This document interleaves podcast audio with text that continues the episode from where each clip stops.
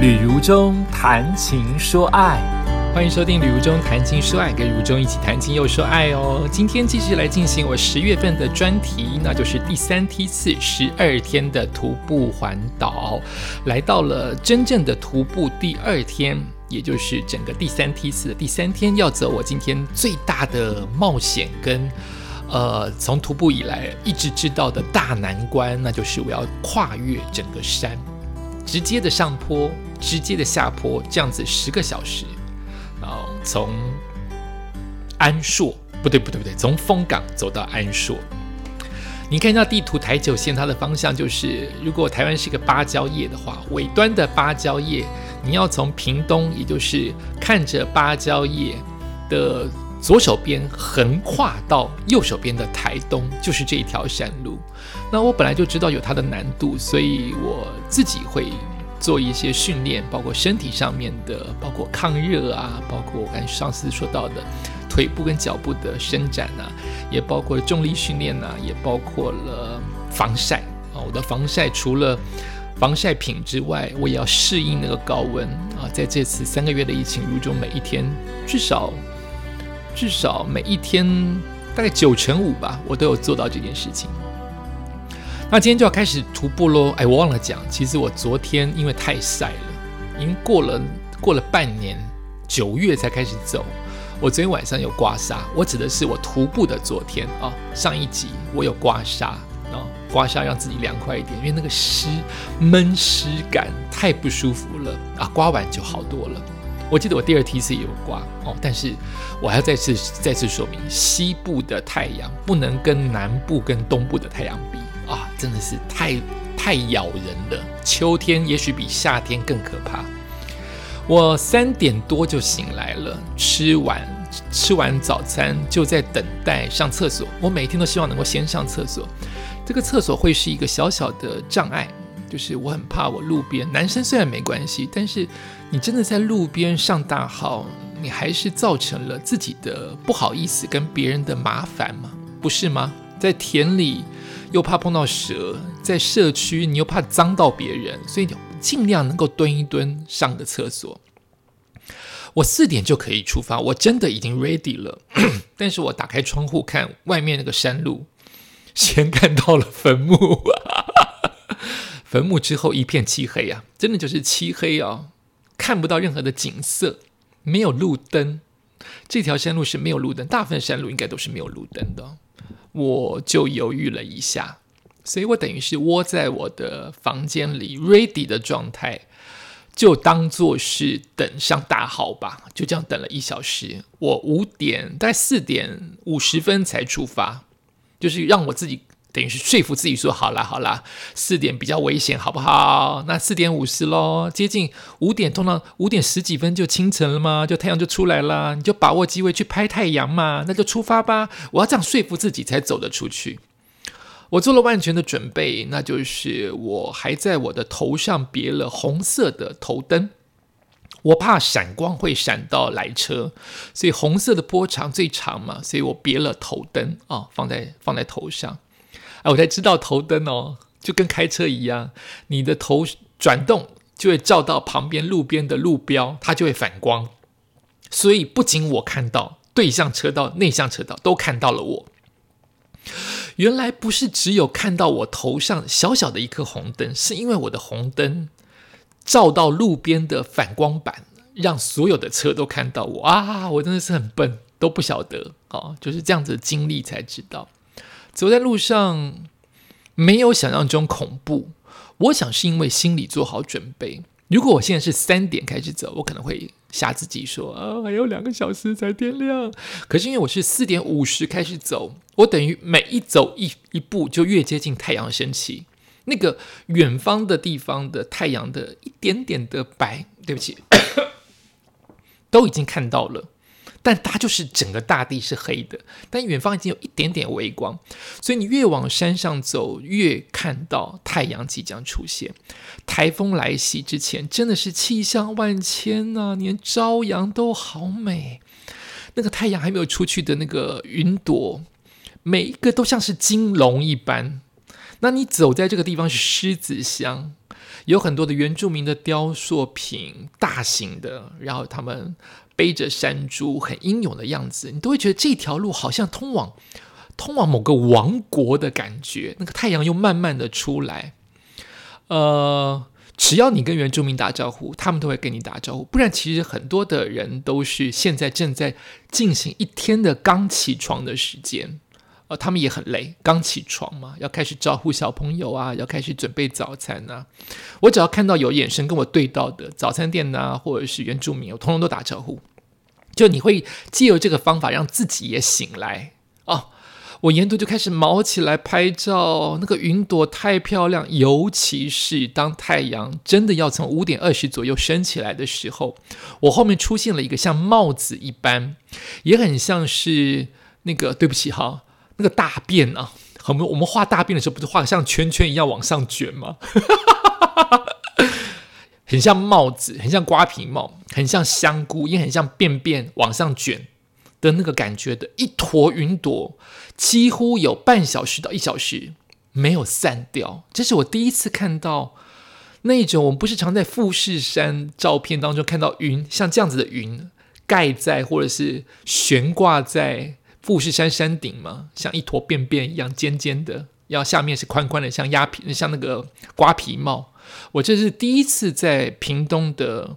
这一条山路上面看到，我觉得太漂亮了，一直拍，一直拍，一直拍。所以原本我可以很走很快，虽然我已经走很快，因为很凉快。昨天的最凉快的五点到七点往七东海的方向，我在车上。可是现在我走在路上真的是凉快，所以会凉快的是山上的路。但是砂石车开始陆续变多，我有告诉我自己说，再怎么拍照还是要注意安全。虽然真的没有半个人。只看到整个两个小时，只看到一个人骑脚踏车，其他完全都是砂石车，陆陆续续变多。那我也告诉自己，要让自己安全的方式，就是让砂石车也看到我。所以只要是跟我面对面的砂石车，因为我走逆向嘛，面对面的砂石车，我通通打招呼，不管你有没有回礼。其实我们看砂石车的司机是看不到脸的，他们的那个前面的那个那个开车驾驶座的那个。那个那个玻璃是完全反光，看不到他们的。但我都打招呼，管你看不看到我，我希望你看到我。就是那个沿途大概打了一百两百次的招呼，就让沙石者知道我有看到你，你有看到我，我们就互相小心这样子。沿途往上走，出乎意外没有很累。呃，从这一段到中间点，也就是最高制高点，叫做寿卡哦。大概我从五点走到了十点十五左右，这段路并不是想象当中的决然陡坡上爬，它是上上下下，所以我可以上下休息，上下休息。我都会告诉自己说：“哎，下坡了，真是明白的告诉自己，下坡了多走一点，快一点啊！上坡了，我就可以慢慢走啊！下坡了，下坡旅途中多走一点，走快一点。”我就是靠这个方式，不停不停的给自己打气。哎，沿途还是很多的砂石车，尤其是四线道变成了双线道的时候，当你转一个弯的时候，你完全看不到对车，你那个时候就要小心哦。对方的车看不到你，你也看不到对方的车，因为是个转角。就听声音，就是慢行，确定没车在通过，这个部分是要小心的啊！提醒大家，云朵还是非常的变化，从金黄色的慢慢变成纯白色，因为太阳出来，那个温度出来了。那我们都是沿着溪在走，旁边是一条溪的河谷，看得到哦，有时候会听得到啊，真的是所谓的呃，沿着河谷往上爬，就是。很多的电影或很多的教科书告诉我们有这样子的一个画面，你真的就是这样子。但我还是再次的提醒大家，或是我自己个人感觉有训练的关系，我觉得这一段到寿卡不要自己吓自己，说是决然上坡，它是上上下下的啊。太阳越来越大啊，越来越晒，呃，你的树木就越看越清楚。呃，从黑色的慢慢变成草绿色，慢慢变成正绿色、深绿色啊。沿途的气色呃一直在变化，你也发现沿途还是有很多很多的造景哦。我的意思是说，还是在开山路啊，所以小心啊，还是很多开山路，也有很多的狗狗可能会追你。呃，很庆幸我目前没有一次被追，我一直被吓，被他们忽然看到我的叫声，一直有被惊吓，但目前没有狗狗对我不友善到追，不知道是因为呃我幸运，还是我拿着登山登山杖，还是一种默契。总而言之，目前狗狗没有对我不友善，他们几度要跟过来，我停下来回头，他们就停住了。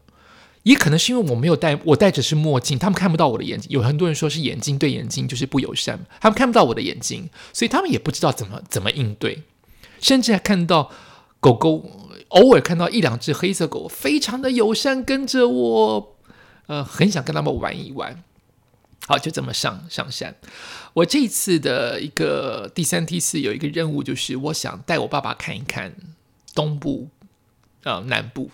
他应该在生前没有来过台东花莲，我猜应该没有。所以我带着他年轻的办公室的照片，就是往外走。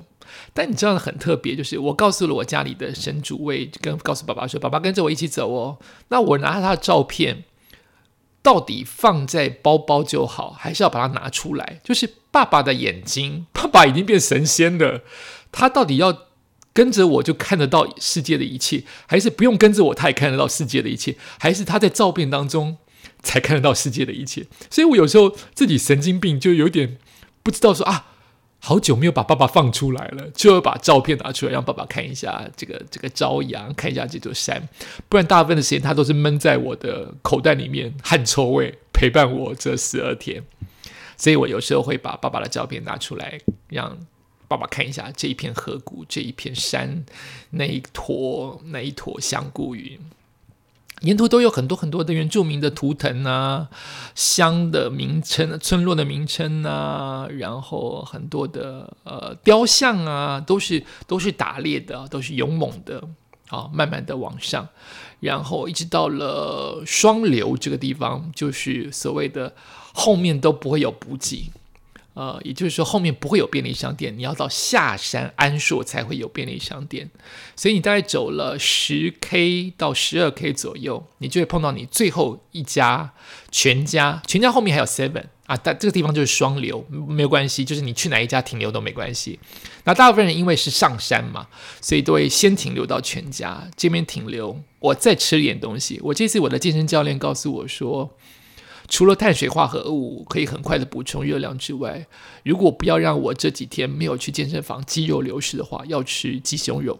所以等于是很热很难吞的情况之下，我还是叫了鸡胸肉让自己吃，因为有点担心后面要上厕所的问题。但这件事情如果你阻碍你的话，你就就走不出去哈，就上大号这件事情。所以我还是硬吃了一些食物。事实上，现在才离早餐时间已经四五个小时了，大概是大概是八点吧，七八点的时候，又又等于要吃我的呃第二个早餐啊，又吃了一些东西在肚子里面，肚子越吃越大，水又灌很多，就要往下走，因为后面就不会有便利商店了。就走过了这个双流的最后一家便利商店，就是。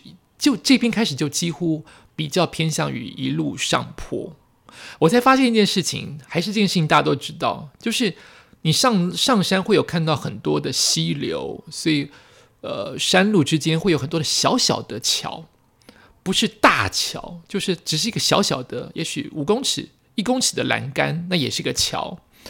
这一条路的桥都叫做渡月桥，我不懂哎，我不知道哎。我以为一座桥要一个桥的名字，没有想到，因为沿途太多的小桥，它每一个桥都叫做渡月桥，好好听的名字，对不对？感觉很诗情画意。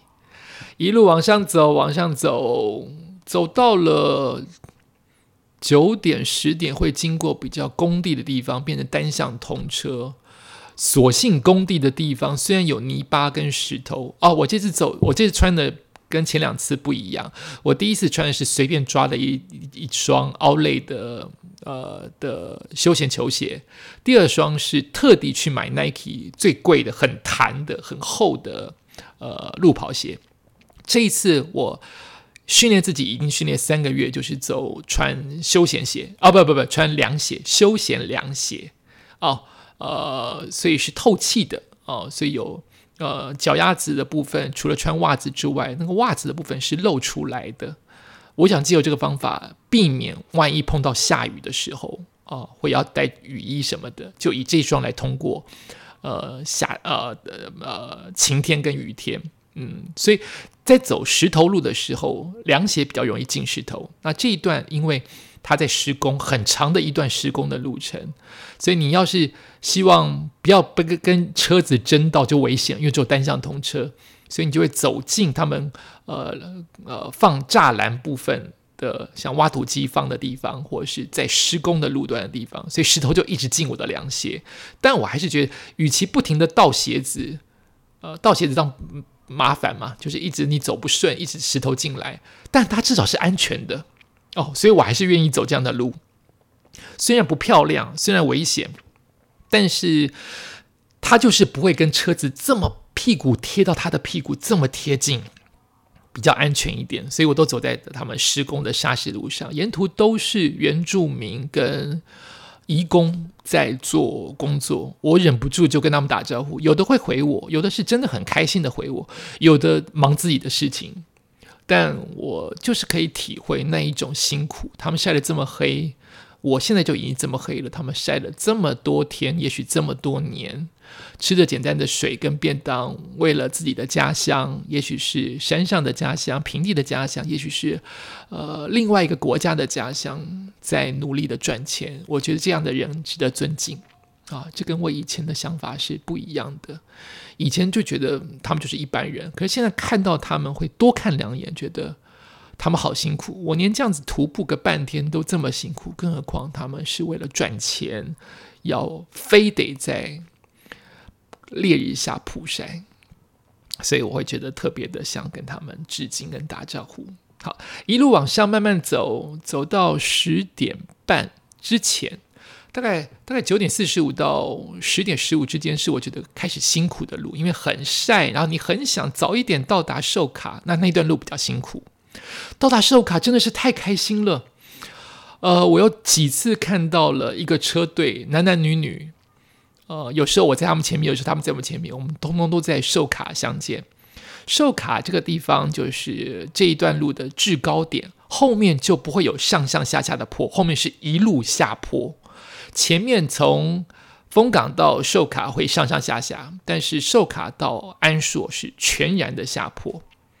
那看到了寿卡的至高的水塔，看到那个简单的休息站，那个休息站真的是好像天堂。一方面，它有树荫，有山林的停车场的地方就有很明显的阴阳阴凉处让你遮阳；一方面，它可以上洗手间，大小号都可以；另外一方面，它的饮水机是冰水水水。喝冰水好快乐，那那边我就吃了我的小中餐啊。我昨天不是遇到那个，就是上一集我说过遇到那个环岛的女。女女机车员，她送我一个第一个月饼，我就跟现场的狗狗分食。我以为那个狗狗很可怜，没得吃，没有想到它只是想吃人类的食物，因为旁边有人养它们，应该是售卡的工作人员有倒狗食给他们吃。我还是跟他们分食了我的人生在今年的第一个月饼啊，还觉得很开心。那碰到了很多陆陆续续上山的重机，以及我刚才说那对车队的人一起合照。我在那边休息了半小时，但你不会。你不能懒散到停留个一小时、半小时，因为你的脚又松懈，重新开始脚会痛。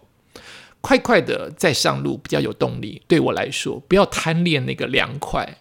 后面对，没错，十点半之后到十一点，你往山下走，非常晒，真的是很晒。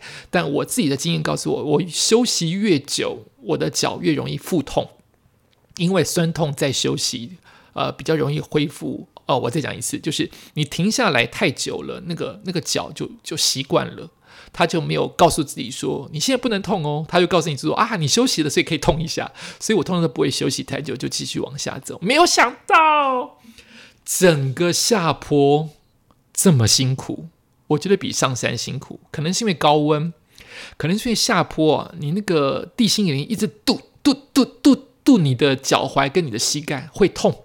这边开始有一点疼痛了，一直下坡，并没有你想象中的快乐哦。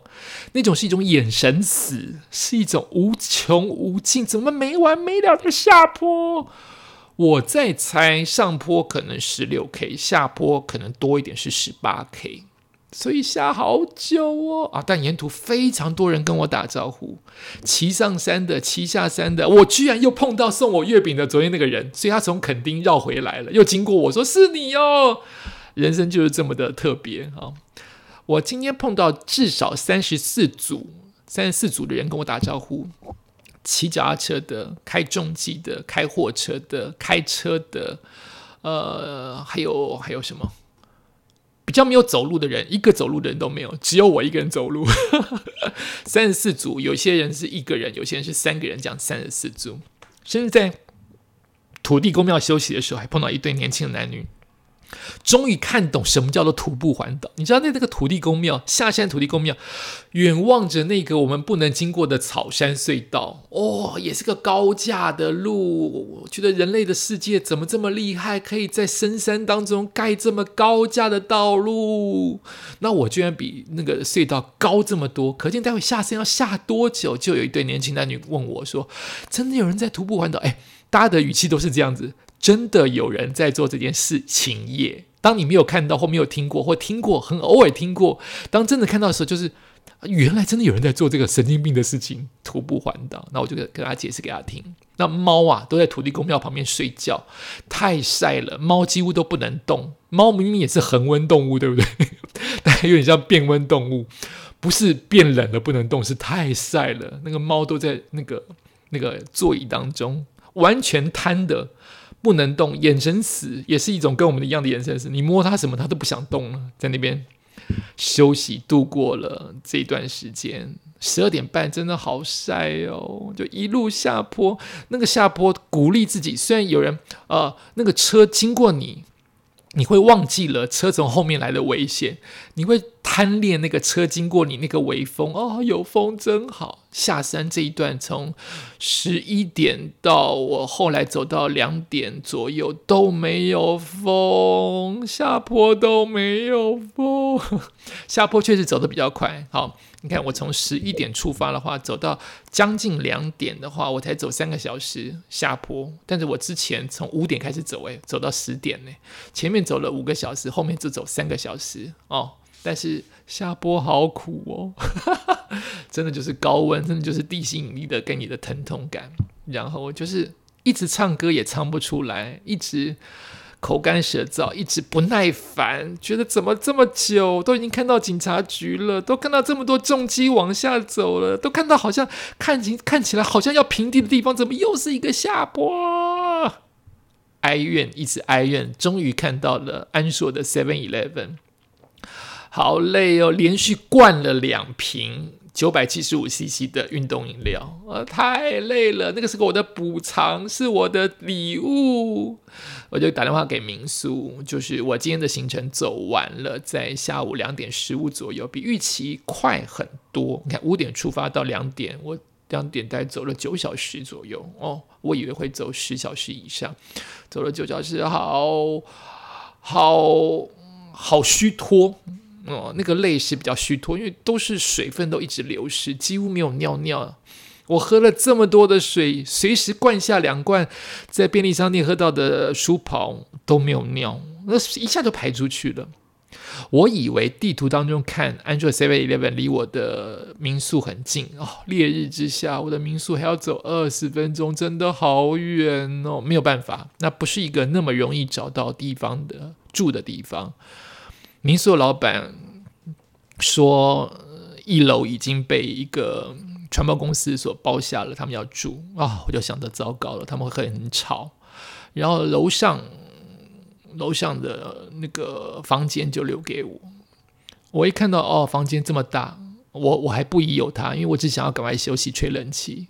我付给他钱，民宿老板说没有没有没有，只有半价，因为这是背包客的阁楼，你一个人。全部占给你，留给你吧。我就觉得民宿老板很诚实，诚实本来就是人基本的嘛。但这会给我留下很好的印象，因为我认为我现在看到的阁楼也值得那个钱。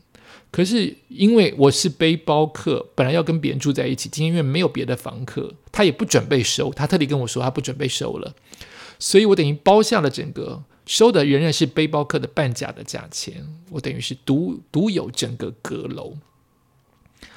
缺点就是我我是背包客的房间没有自己的卫浴，所以我得到楼下去上卫浴。半夜一定会上一次厕所，就要到楼下去上卫浴。这一点让我有点烦，因为我容易眩晕。那个下楼梯我超怕跌倒的。然后出乎意外，不能讲出乎意外，非常感谢楼下那个传播公司，他们包的整个民宿的一楼好几个房间，他们非常安静，很有教养，感恩再感恩。看电视八点半到九点就结束了，上楼下楼都尽可能让我感觉到是安静的，有声音是一定有声音，没办法。但是我感觉得到他们也是很体贴别人的人，即使是非常年轻的传播工作者，感觉应该很活泼、很聒噪。我收回我这样的话，非常感谢他们很安静。我果然在中间上了一次厕所，还撞到了阁楼的，因为阁楼嘛，它就是比较低嘛。我一百八十公分，一下就撞它，它才一百七，它的缺点就是没有厕所，以及我常常会容易撞到屋顶啊。但是整个大概有十平这么大的，甚至十二平的床铺随我滚啊，我自己要加枕头、加棉被都可以。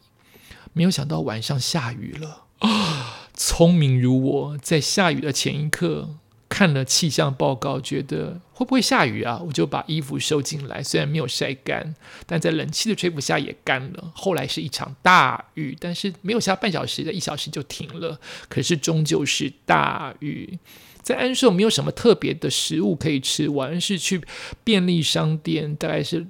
五六点，我去便利商店坐了一下，吃个水果，好想吃水果，好想吃蔬菜，然后叫了猪脚吃，其实很晒啊，那个肉是吃不下去，也逼自己吃一点胶原蛋白，就回到房间休息，划划手机，准备入睡。嗯，这一整天都过得很有成就感，虽然可能。晚上的住宿并不如己，但是因为便宜啊，而且这么干净，你还求什么呢？再加上我这么担心的第一个任务，第一个、第二个任务是华东嘛，第一个任务就是这一段风港到安顺的路，我走完了耶，我走完了耶，那种高兴不是随时要提醒自己，它就是心里出现的一种成就跟幸福感啊。也许我不会再走这一段路，尤其是下坡，我不喜欢。但是真的走完了，觉得好高兴。感谢你收听今天的《旅途中谈情说爱》，我们下次再见。